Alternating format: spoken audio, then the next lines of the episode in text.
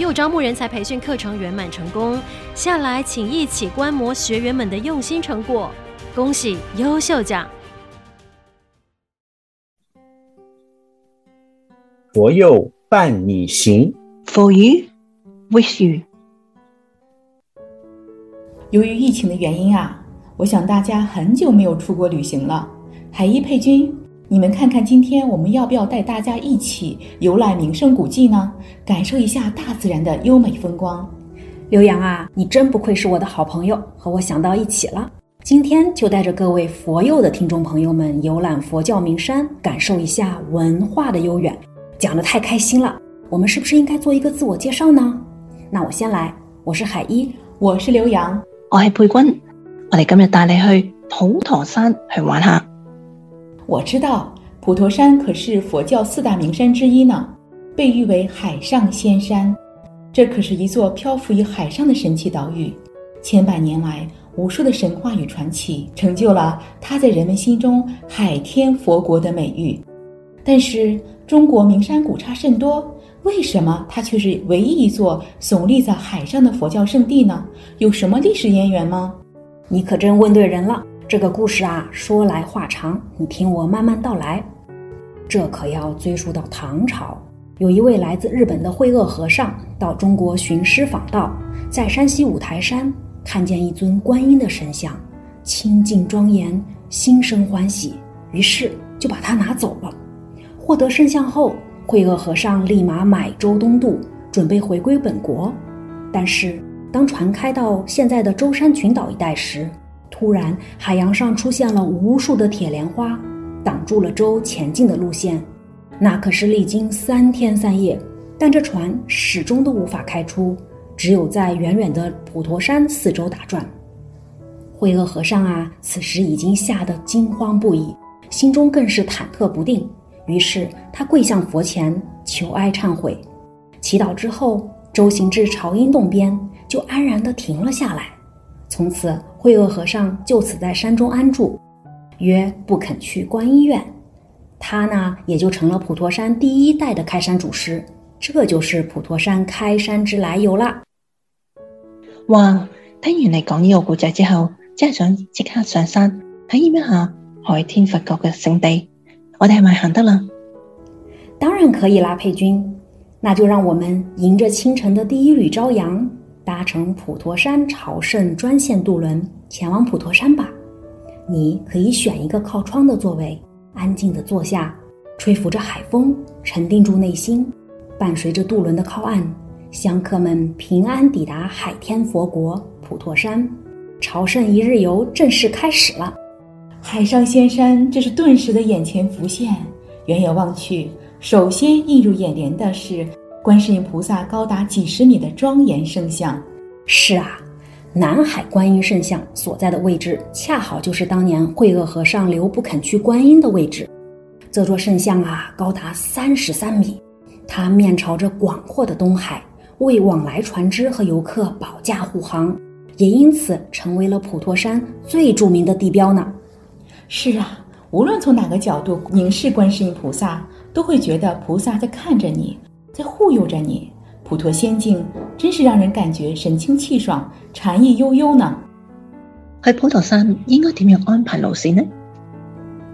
佩君啊，我们来到普陀山，首先要做的事情就是参访寺院，其中的三大寺院是我们一定要去朝拜的。关于寺院的事情，我可知道不少呢。我听说这里有一座寺院是净土宗第十三代祖师印光大师潜心著述几十年的地方呢。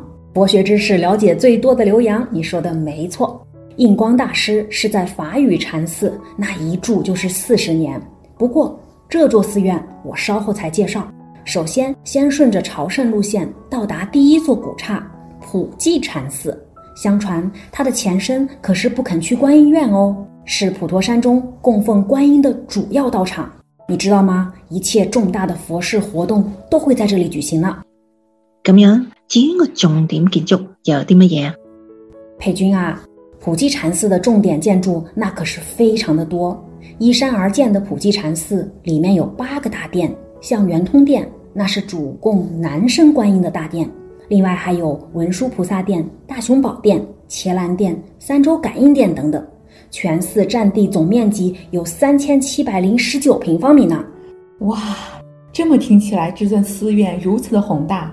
听说寺前的石牌坊，过去官吏到此，文官下轿，武官下马，以示对观世音菩萨的崇敬，对吗？哇塞，你了解的可真多啊！据说这是皇帝立下的圣旨。这个石牌坊一共有四个柱和三个门，旁内北侧的石碑上就刻着此文书呢。不仅如此，我还听说呢，普济禅寺的主殿大圆通殿有活大殿之称，这又是为什么呢？刘洋，是的，这就是我们古代人民的聪明智慧啦。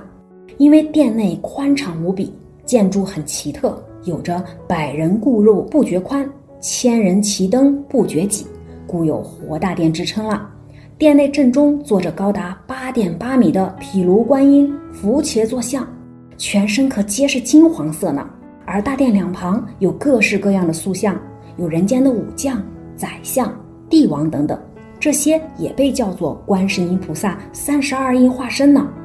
其实啊，以普济寺为核心，还有海印池、菩萨墙、文昌阁、多宝塔、百步沙等等等等。哇，走出普济禅寺，是不是就要到我说的法语禅寺了呢？没错，现在就请大家移步到法语禅寺。据说呀，法雨禅寺殿堂格局完美，它的名字还是朝廷赐的呢。是的，朝廷赐以天花法雨匾额，故得此名。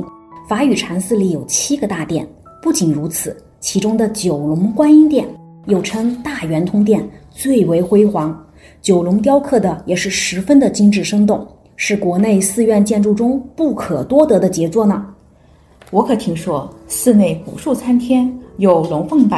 连理罗汉松、云龙游海天等等的石刻栏板，这可都是普陀山独一无二的稀有之物呢。当然啦，法语禅寺可是清幽的胜景之代表，游客赏心悦目的好去处呢。对了对了，还要和大家介绍一座重要的寺院，它就位于普陀山的顶峰。听说呀，沿途还可以看到“海天佛国”四个大字。海一，你对这个寺院了解吗？刘洋当然没问题，这就是我们今天要介绍的第三座寺院，位于佛顶山上的慧济禅寺，它可是普陀山海拔最高的寺院。法语寺到慧济寺途经香云路，全程有石阶一千零八十八层，在香云路中段的拐弯处，有方形岩石耸立在路旁，岩石上就写着你提到的“海天佛国”四个大字了。听你这么一介绍呀。我倒还有一个疑问了呢，你说，山顶的面积如此狭小，那么有限，为什么还能建造出如此宽敞的寺院格局呢？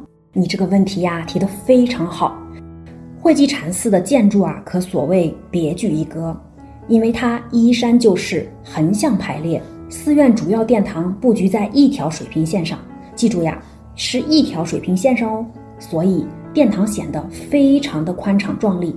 整座寺院深藏在森林之中，以幽静绝称呢。佛顶山呢，又是普陀山的最高处，历来有“不上佛顶，等于未到普陀”之说。所以你有因缘，还可以看到罕见的海市蜃楼和佛光呢。听你这么一介绍呀，三大主要寺院真是各具特色，足以让我们大开眼界了。我还听说呢，普陀山的名胜古迹不少都与观世音菩萨有着不解之缘呢。当然啦，每个景点呢都流传着美妙动人的传说，其中最著名的普陀十二景，例如千步金沙、百洞朝音、短姑胜迹、梅湾春笑等等等等。净系听到佢个名就足够感觉到佢个美，真系想听下个中国故仔。佩君啊，其实要想知道普陀山的全貌，一定要实地旅游才行。可以，可唔可以举个例解释下俾大家听啊？好呀，那么我今天呢就以朝音洞为例，给大家讲一讲这个美丽的传说。朝音洞呢是面朝着大海，呈张口状，日夜为海浪所击拍，潮水奔腾入洞口，势如飞龙，声若雷鸣，故名朝音洞。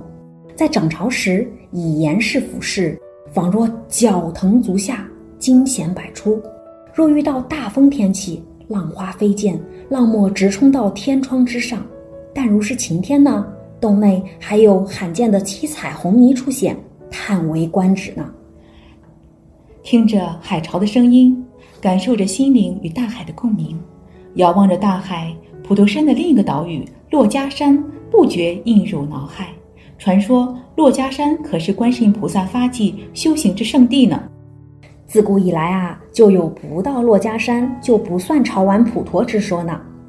普陀珞珈其实是融为一体的，后为使二岛分别，一为普陀山，而一为珞珈山。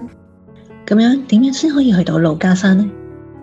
佩君要到珞珈山，就要坐渡轮前往。由普陀山到珞珈山，航程约四十分钟。徐船要经过二十四个莲花浪方，方能渡得彼岸。远望珞珈山呢，酷似一尊大佛，安详地躺在莲花崖上。他的头、颈、胸、腹、足均可分辨，故名有“海上大卧佛”之美称呢。喺紧凑而又充实嘅一日行程里边，随时随地都能够感觉到观世音菩萨嘅慈悲。不过我真系肚饿啦，有咩好介绍呢？山中啊，除了有很多素食餐厅外，你一定要试试舟山普陀区的特色传统小吃，那就是观音饼。它的成品色泽金黄，外酥里糯。还有风味独特的东沙香干，色泽光亮，风味独特，也要带一些回家哦。海一，你知道吗？我可是水果达人呢。听说有一种水果是夏天舌尖上的白月光，听起来就感觉非常的棒呢。对于你这个水果达人啊，一定要在五六月之际登岛，记住哦，是五六月，因为那时你会品尝到各式各样的水果，满足你这个水果达人的名字。就像你说的，有着“白月光”之美称的登布黄金瓜，这可是舟山群岛的独有，百年来一直深受大家的喜爱。除此，还有六横白枇杷，一颗颗水润又香甜，色泽金黄，细腻多汁；还有桃花小白瓜，哦，一口咬下去，满嘴薄汁的爽感，饱满丰厚的果肉，清爽爽口；还有本地的葡萄和晚稻杨梅等等，哇！真是让人回味无穷呢。品尝过美食，也购买了手信普陀山佛茶。那么，我们迎着海边的晚霞，落日的余晖，结束普陀山朝圣之旅。下段即将启程，到四川峨眉山普贤菩萨的道场。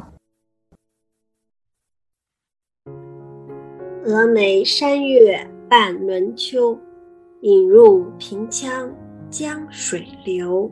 夜发清溪向三峡，思君不见下渝州。我是叶飞，我是曹斌，我系佩君。阿飞啊，啱啱你念嗰首古诗好有意境喎。呢首诗究竟讲啲乜嘢嘅咧？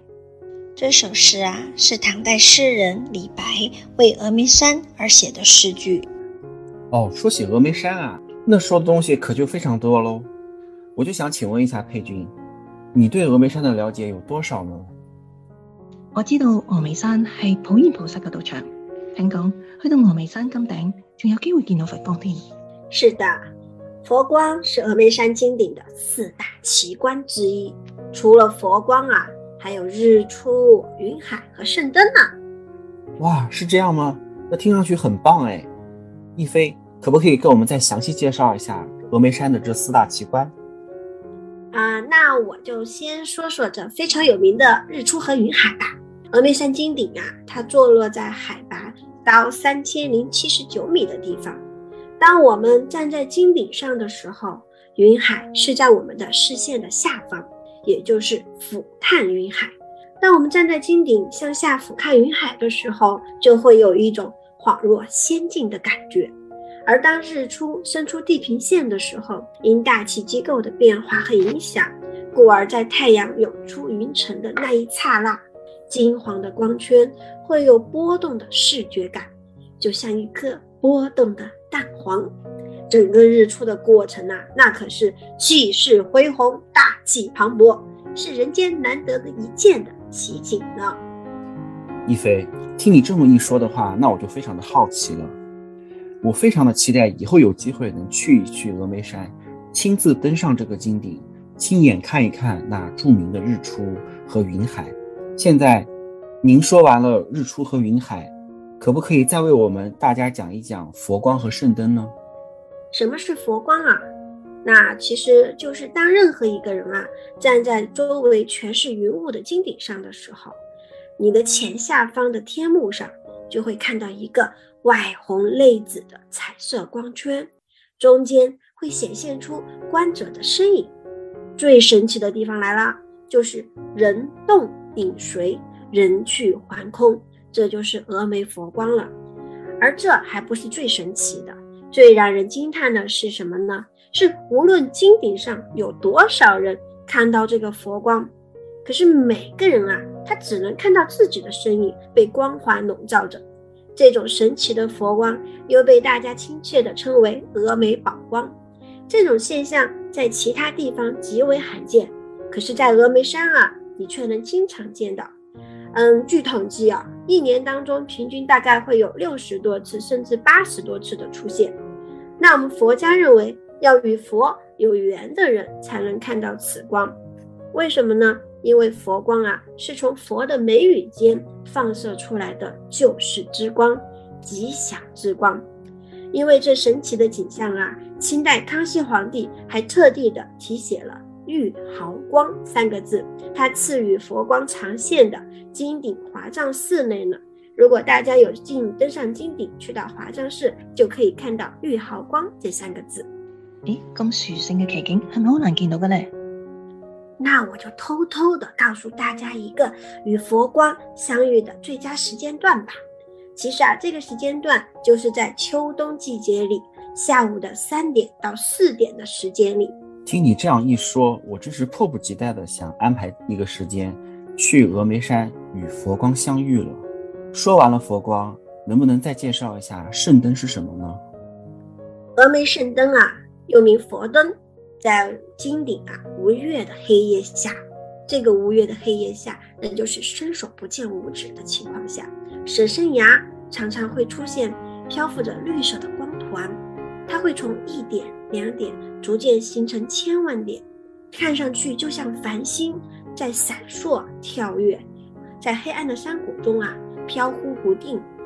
古时候啊，常常被人们称赞为万盏明灯草普贤。圣灯的现象极为罕见，传说中只有极与佛有缘的人才能见到。其出现的条件也是极为苛刻的，是峨眉山的一大奇观。讲完四大奇景，我已经对峨眉山好向往啦。但系点解峨眉山又叫做普贤菩萨道场呢？里边系咪有咩故仔啊？哎，说到故事，这里的确有一个，呃，关于普公与普贤菩萨的故事。那传说呢，在东汉时期，峨眉山上啊，住着一位药龙。他名叫普公，这位普公呢，心地善良，为人乐善好施。有一天啊，他进峨眉山上去采药，忽然发现一个种从未见过的动物脚印。他带着强烈的好奇心，就随着动物的脚印一直往山顶上走。等他快要走到山顶上的时候，在云海和阳光中，他见到了一种从未见过的巨大动物。在这个动物的身上啊，还坐着一位金光闪闪的人，他的身后啊，还有很多的随从，浩浩荡荡的从山顶上走过。普公啊，他从未见过这样的异象啊，于是他就离开峨眉山，四处寻访，最终啊，在洛阳得到一位高僧的指点，说：“这是你看到的普贤菩萨，带着三千门人在那里传播佛法。”你有机缘见到，这是菩萨对你显现的异象啊！普公听了以后呢，特别的高兴。回到家以后，就把自己的家宅呀布施出来，建成了峨眉山第一座寺院。里面呢，供奉着普贤菩萨像，也就是今天的万年寺。咦，但系呢个唔系一个传说咩？仲有咩可以证明到？你还别说，真的有。在乐山麻浩崖墓里出土的文物中，就有一尊佛教造像。据考证，这是东汉时期的文物，这和普公的传说是在同一个时期里。这就说明啊，佛教进入峨眉山的时代非常久远。距今已有两千多年的历史了。而峨眉山还有另一个别名，叫做大光明山。《华严经》中言：“有善财童子伫立妙高山峰，观此山如满月，大放光明。”因此，峨眉山又被称为大光明山。原来系咁，啱啱我听你咁讲，蒲公建筑嘅寺院就系而家嘅万年寺。咁样，峨眉山系咪唯一嘅寺院啊？非也，非也。峨眉山啊，作为这个历史非常悠久的佛教名山，名寺古刹肯定不会少。那最出名的就有八座寺院，除了金顶上的华藏寺和山下的第一座寺院万年寺，那还有其他六座比较著名的寺院，例如报国寺、伏虎寺、清音阁、红春屏、先锋寺、喜相池等等等等。说到万年寺，这应该就是峨眉山的起点，也是普公传说的起源，是历史非常悠久的古刹之一，距今已两千多年。峨眉山的十大奇景之一的白水秋风，就在万年寺里可以见到。其寺院里供奉着三宝。三宝？请问系边三宝啊？这三宝啊，就是佛牙、贝叶经和玉印。佛牙是明朝时候外国友人所赠，据现在考证是古代剑齿象的化石，有二十万年的历史了。而贝叶经为明代暹罗国外所赠，里面的内容是梵文版的华严经。最后这个第三宝玉印，它是明代万历皇帝御赐的章印，刻有“大明万历”。是次峨山玉题专殿普贤愿王之宝的文字。听你咁讲，呢个咁历史悠久嘅寺院一定要去朝拜一下啦。但系呢个系我第一次去峨眉山度玩，咁应该点样安排呢？那去峨眉山游玩啊，有很多种方式，具体路线游玩啊，可以参照峨眉山旅游官网上面的信息，非常的详细。不过我个人推荐啊。可以用两到三天的时间在峨眉山游玩，嗯，在景区住宿是非常不错的选择。如果是炎炎夏日去峨眉山啊，你可以享受到山中的清凉。那秋天或者是冬天也能看到别样的风景。峨眉山中啊，一天有四季，十里不同天，这样的名山值得朋友们多花一点时间去寻味、去探访。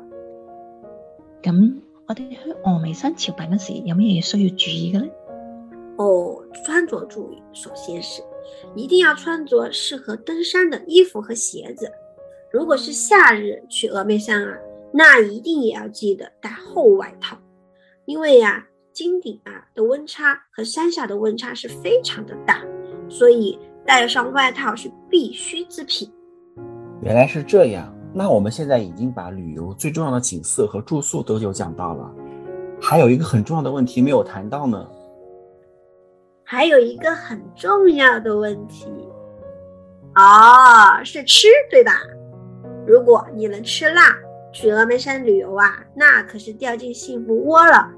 峨眉山坐落在四川省，川菜在中国属八大菜系之一，去峨眉山旅行啊。沿途都能吃到各种美味川菜。哦，川菜是吧？我对川菜唯一的了解那就是麻辣火锅了。你能告诉我川菜还有什么特别之处吗？我们第一次去四川旅游的话，应该怎么选择呢？川菜的特别呀，就在于麻辣鲜香四个字。为什么四川人吃东西都喜欢吃麻辣呢？这和当地的地理环境有很大的关系。四川省属于盆地丘陵地带，多雨雾，气候是非常的湿润。朋友们去到四川旅行的时候，你就会看到当地的女孩皮肤非常的水嫩，这就是好山好水滋养出来的。而辣椒和花椒，它们可以帮助身体排出湿气，还可以预防一些风湿等疾病。这就是一方水土养一方人，不同的地域有不同的饮食文化。麻辣啊，我系唔食辣噶喎，咁我要牙痛我咯。佩君，你可别着急，川菜呀，它除了麻辣的菜系以外，还有很多是不辣的呀。那听我给你慢慢道来。比如说，有豆花火锅、原味抄手、竹笋面、开水白菜、豆花鸡等等等等。哎，一说到吃，一菲你就快刹不住车了。我们知道四川有几千年来留下的深厚的饮食文化，朋友们到四川旅游，无论是美食还是风景，保证能让你流连忘返。好了，听众朋友们。不知道这一期简单的旅行攻略有没有让您萌发出立刻订票起身去朝圣的心愿呢？请您稍微冷静一段时间，关注订阅本节目，我们将会从第三期开始，采用一山一集的方式，逐一为您介绍更多的朝圣和旅行方面的细节以及建议，让您尽可能完美的规划您宝贵的假期时光。节目的最后，记得关注订阅本频道哦。佛佑伴你行，For you, with you.